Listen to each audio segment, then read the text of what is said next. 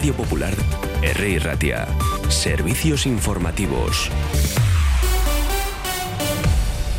Egunon, son las 9 de la mañana y vamos con el primer boletín informativo del día de hoy. Un centenar de ganaderos y agricultores permanecieron concentrados ayer frente al Parlamento Vasco en una nueva jornada de movilizaciones para reclamar soluciones a los problemas del sector. Durante la concentración, rodeada de un amplio dispositivo de la Archancha, se han vivido algunos momentos de tensión entre los participantes en las protestas y los agentes que custodiaban el perímetro del Parlamento, aunque por el momento no se han registrado incidentes en Euskadi. Esta mañana se prevé que lleguen a Bilbao más de 75 tractores cuya hora de quedada es a las 10 de la mañana en San Mamés, donde estaremos para traer toda la información. Más asuntos. Euskadi ha registrado hasta las 10 de la noche de este jueves 474 incidencias como consecuencia de las fuertes rachas de viento, en su mayoría relacionadas con caídas de ramas, árboles o parte de mobiliario urbano. Las zonas más dañadas por estas incidencias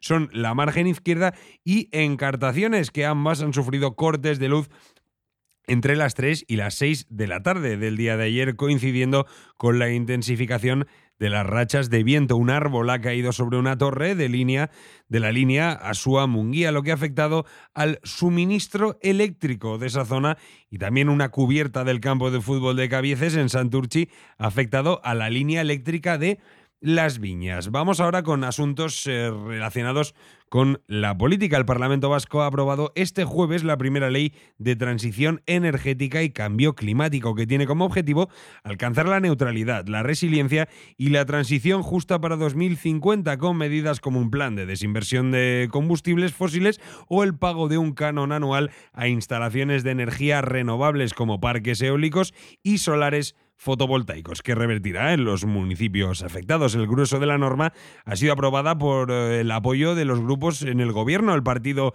Nacionalista Vasco y el Partido Socialista, y también eh, con la ayuda de Bildu, mientras que el Carrequín Podemos, Partido Popular, Vox y Ciudadanos han votado en contra de esta ley. Una noticia interesante para todos, más de 1.600 alumnas y alumnos de 10 centros escolares de Bilbao recorren las calles de la villa hoy en el desfile infantil de carnaval de las escuelas desde Jardines de Albia a partir de las diez y media de la mañana. La comitiva recorrerá la Gran Vía y el Arenal y finalizará en la Plaza Nueva a las once y media de la mañana. En ese mismo emplazamiento habrá una gran chocolatada y un espectáculo infantil que tiene por nombre Pirata Festa, también acompañados de farolín y zarambolas que ahora ya se acaban de meter de pleno en lo que más le gusta. Continuamos con noticias que nos deja Euskadi durante la jornada de ayer. La vicelendacari segunda y consejera de Trabajo y Empleo, Idoya Mendía, ha acusado a CEBEC de deslegitimar la actividad política de los gobiernos. Mendía ha realizado estas manifestaciones en Bilbao después de mantener un encuentro con la secretaria de Estado de Economía Social, Amparo Merino, tras las palabras de este miércoles de la presidenta de CEBEC, Carolina Pérez Toledo, que calificó de disparate la propuesta del Departamento de Trabajo y Empleo en torno al establecimiento de una semana laboral de cuatro días. Vamos ahora con la noticia, con el apunte económico de la mano de BBVA.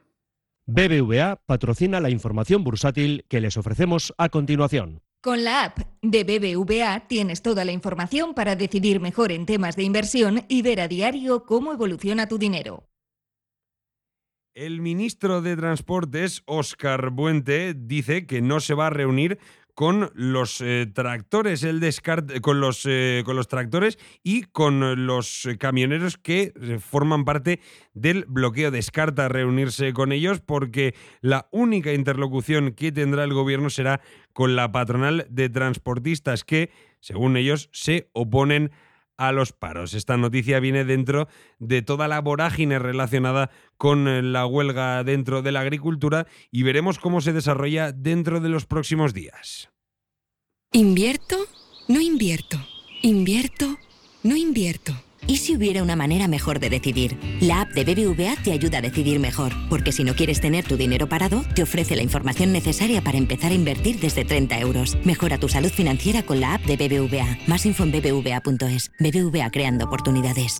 Y ahora vamos a conocer cuál es la información meteorológica, la predicción del tiempo de la mano de Dorta Román. Pues una jornada que va a seguir con un patrón bastante parecido al del día ayer. La intensidad del viento va a ser menor, llegaremos a máximas en torno a los 18 grados.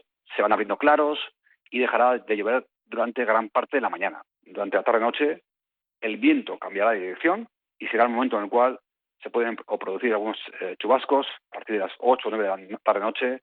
Mañana, con la entrada de viento del noroeste, notaremos, por una parte, eh, descenso importante de las temperaturas, a 12-13 grados la jornada de mañana sábado. También tendremos lluvias importantes, notables, durante gran parte de la mañana, sobre todo en zonas próximas a la costa.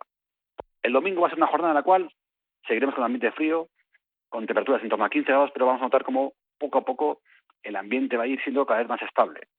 Eh, se pueden producir algunas, algunos chubascos durante la mañana del domingo, primeras horas, conforme avance la jornada dominical. Poco a poco se irán abriendo claros en el cielo, cesará la lluvia y tendremos una tarde más apacible. A las 10 de la mañana volverá Juan Majubera con otro boletín informativo. Agur.